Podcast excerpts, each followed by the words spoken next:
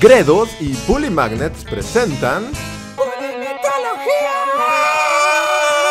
Porque ya era tiempo de que habláramos de mitología. La mitología es un conjunto de narraciones fantásticas que definen la identidad de las primeras civilizaciones humanas. Por lo general, son historias que cuentan sobre el origen del mundo, del destino y las aventuras de dioses y héroes. Estas historias llamadas mitos daban sentido al mundo que rodeaba a las primeras civilizaciones y por lo general estaban relacionadas con sus religiones y rituales. Me pregunto cómo es que el Sol recorre el mismo camino en los cielos todos los días. Tal vez sea un astro descomunal y nosotros giramos en nuestro mundo. Así que al girar nos parece que avanza por el mismo lugar, aunque en realidad no se mueve. Es la historia más aburrida que he escuchado. A mí me gusta pensar que un dios arrogante y apuesto jala al sol cada mañana con su carro mágico volador. Uy, eso suena más interesante. Cuéntame más. Deberíamos rendir culto a ese dios para que nunca deje de haber días soleados. Me encanta. Los mitos se caracterizan por ser historias muy atractivas, con acción y conflictos morales. Era importante hacer una representación del mundo, pero también que fueran fáciles de recordar. Pues los mitos occidentales solían compartirse oralmente, es decir, de boca en boca, ya fuera por parte de gente común o de poetas y especialistas que contaban las historias a grandes audiencias. De esta manera, los mitos se iban haciendo más complejos, se agregaban anécdotas y personajes que a su vez empezaban a interactuar, formando un conjunto de historias relacionadas que poseían su propia lógica. Imaginen a las mitologías como el primer universo expandido de la historia. Así se formaban cuerpos mitológicos más o menos coherentes que permitían identificar y relacionar a sus personajes y temas, por ejemplo, el Olimpo griego y sus intrigas pasionales. Había que entretenerse en algo. Los dioses indios y su obsesión por los ciclos y los brazos múltiples, o los egipcios, con su eterna vinculación entre vida y muerte y cabezas de animales súper raras. Oye, cada quien sus gustos. Pero hoy quiero hablarles de una mitología en particular, una que ha plagado la imaginación de Occidente con sus historias épicas de héroes, villanos, dioses y música metalera. Por supuesto me refiero a la mitología nórdica y ya saben lo que necesitamos. ¡Contexto histórico! Los pueblos nórdicos o pueblos escandinavos son una rama de las sociedades germanas que alrededor del 500 a.C. migraron hacia el norte europeo y a la larga formarían los reinos de Dinamarca, Noruega y Suecia. Es decir, los vikingos. Los vikingos realizaron un gran proceso de expansión que los llevó a Islandia, Groenlandia, Inglaterra e incluso Canadá, y a donde iban llevaban su cultura mitológica, que siguió expandiéndose y transformándose hasta cristalizar sus mitos base y sus preceptos principales. Y es que hay algunos aspectos muy importantes para comprender la mitología nórdica. La mitología nórdica está plagada de dualidades, es decir, de fuerzas o personajes que se oponen y por lo mismo complementan, como las ideas de bien y mal o vicio y virtud.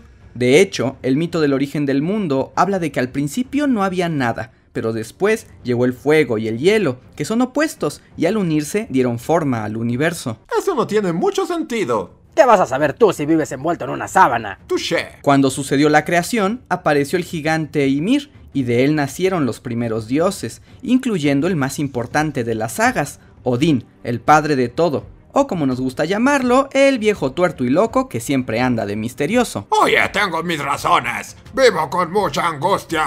Pero ahora volvemos con él. Para la mitología nórdica, el universo es un gran árbol llamado Yggdrasil, en cuya cima vive una águila ciega y en el fondo un dragón serpiente que desea devorarlo todo. Ambas criaturas están peleadas porque al parecer en el tronco vive una ardilla que por alguna razón les cuenta chismes intrigosos que los ponen a pelear. Moraleja vikinga, no confiar en las ardillas. Pero lo más importante es que en las ramas existen nueve mundos diferentes, cada uno poblado por una raza particular. Estos mundos tienen sus propias simbologías y sirven de escenario para la mitología nórdica. ¿Quieres decir que existe un multiverso? En efecto, amiguito, y cada mundo está increíble. Son como niveles de Mario Bros. Los mundos se reparten en Yggdrasil desde las raíces a la punta. En el fondo está Helheim, hogar de los muertos. Luego Svartalfheim, mundo de los enanos. Nilfheim es el mundo de las nieblas, la oscuridad y el terror. Un sitio muy acogedor. También están Jotunheim, mundo de los gigantes, Alfheim, hogar de los elfos, Midgar, el mundo en el que vivimos los humanos, y Muspelheim, donde hay mmm, fuego. ¿Qué? No todo puede ser tan emocionante. Eh, para hacerles justicia, ahí también viven los gigantes de fuego que destruirán el mundo, pero esa es otra historia. Y en las partes altas de Yggdrasil están los mundos de los dioses, Vaneheim y Asgard. Porque en la mitología nórdica hay dos tipos de dioses que por supuesto tuvieron una guerra súper épica. Los Vanes o Vanir eran los dioses de la fertilidad y la naturaleza, los Aesir o Ases los dioses de la sociedad y la jerarquía. Dualidad otra vez. Ambas razas se enfrentaron, pero al final decidieron una tregua e incluso se mezclaron, y de esta lucha surgió el orden del que hablan los mitos, con Odín a la cabeza del mundo divino. Odín era un dios de los haces y digamos que consiguió ese puesto con su fuerza, astucia, sabiduría y claro, un montón de trampas. Y es en este nuevo orden en el que aparecen los mayores protagonistas de la mitología nórdica, los dioses, personalidades como Loki, el dios de las mentiras y el engaño, o Thor, dios del trueno y protector de los humanos. ¡Los Avengers!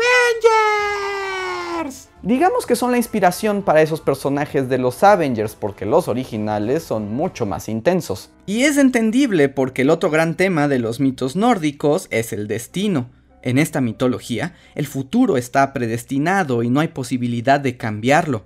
Odín, quien puede ver todos los mundos a la vez y también el futuro, sabe que el fin del universo está cerca, el Ragnarok. Oficialmente la palabra más metalera que nos ha dejado Escandinavia. El Ragnarok es el evento que llevará todo a su fin, una guerra que encabezarán Odín y Thor contra las fuerzas de la oscuridad, es decir, los gigantes de fuego, y Loki y sus hijos, quienes son Ela, la guardiana de los muertos, Fenrir, un lobo gigante que se va a comer al sol y a Odín, y Jormungand, una serpiente gigante que matará a Thor. ¿Cómo es que Loki tuvo unos hijos tan particulares? Bueno, mm, no tengo idea. El destino dice que la oscuridad triunfará y los dioses morirán, y por ello, en todos los mitos, Odín vaga por los mundos reuniendo poder y sabiduría, porque aunque el destino sea inexorable, el Padre de los dioses vive con la esperanza de poder cambiarlo. Es esa lucha contra el destino lo que caracteriza a la mitología nórdica y por eso sus historias son tan intensas y emocionantes. Es una batalla contra el tiempo, contra la destrucción, contra el fin del mundo. Son cientos de historias las que aún conservamos de esta mitología, como los viajes de Odín por Yggdrasil, el origen del martillo de Thor capaz de contener una tormenta, la lucha de los dioses contra los gigantes, o la vez que Loki le cortó el cabello a la esposa de Thor para hacerlo enojar.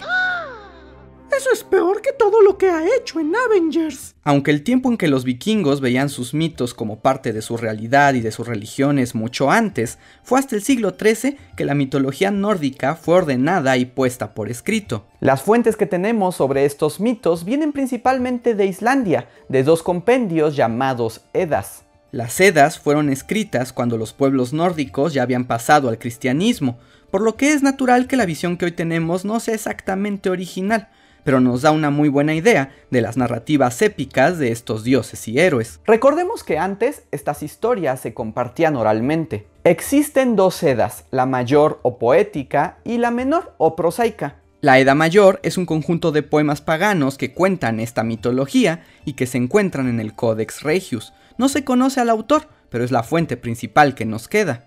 La Edda Menor es un análisis de la primera y un manual de poesía escáldica, que es la manera en que estas historias se contaban originalmente. Que básicamente es un tipo de poesía súper complicada que hay que aprenderse de memoria. El autor de la Edda Menor fue el islandés Snorri Sturluson, uno de los últimos poetas édicos que decidió escribir estas historias para que no se perdieran y que la tradición poética continuara. Por desgracia, este tipo de poesía oral desapareció y lo que nos queda de estos mitos es lo que está escrito en las Edas. Odín se aflige por la desaparición de estas historias, que ya nadie conocerá. Thor se enfurece por esto. Pues yo me mantengo cínico e indiferente ante la situación.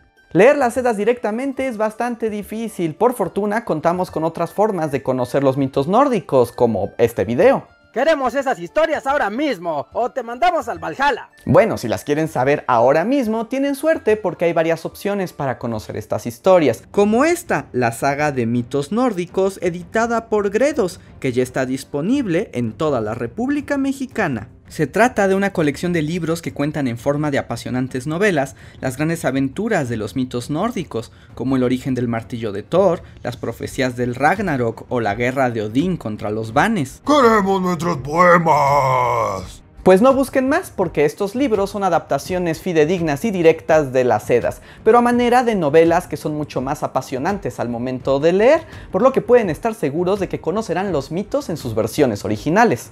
Pueden encontrar desde ahora el primer volumen en puestos de revistas, periódicos y tiendas departamentales y de autoservicio. El primero es sobre el origen del martillo de Thor y tiene un precio introductorio de 69 pesos con 90 centavos. Los demás irán apareciendo paulatinamente hasta completar la colección completa de mitos nórdicos. Así que si ya no pueden esperar más para conocer estas historias, aquí tienen una gran oportunidad. Les dejamos toda la información en un link en la descripción de este video. ¡Estamos satisfechos! Los mitos nórdicos han servido de inspiración para autores del pasado y de la actualidad, porque el poder de estas historias es que siguen hablando de nuestra naturaleza humana. Elfos, humanos, enanos, dioses y gigantes. Yo prácticamente me saqué todo de aquí. Si les gustaría que habláramos más a detalle de mitología, díganos en los comentarios. Recuerden ponerle like a este video y sobre todo suscribirse. Si quieren ir un paso más allá, pueden apoyarnos en nuestro Patreon o en nuestro sistema de membresías de YouTube, donde, entre otras muchas cosas, podrán aparecer en los créditos de estos videos. Espero que hayan disfrutado esta historia mitológica. Yo soy Andrés y nos vemos para la próxima.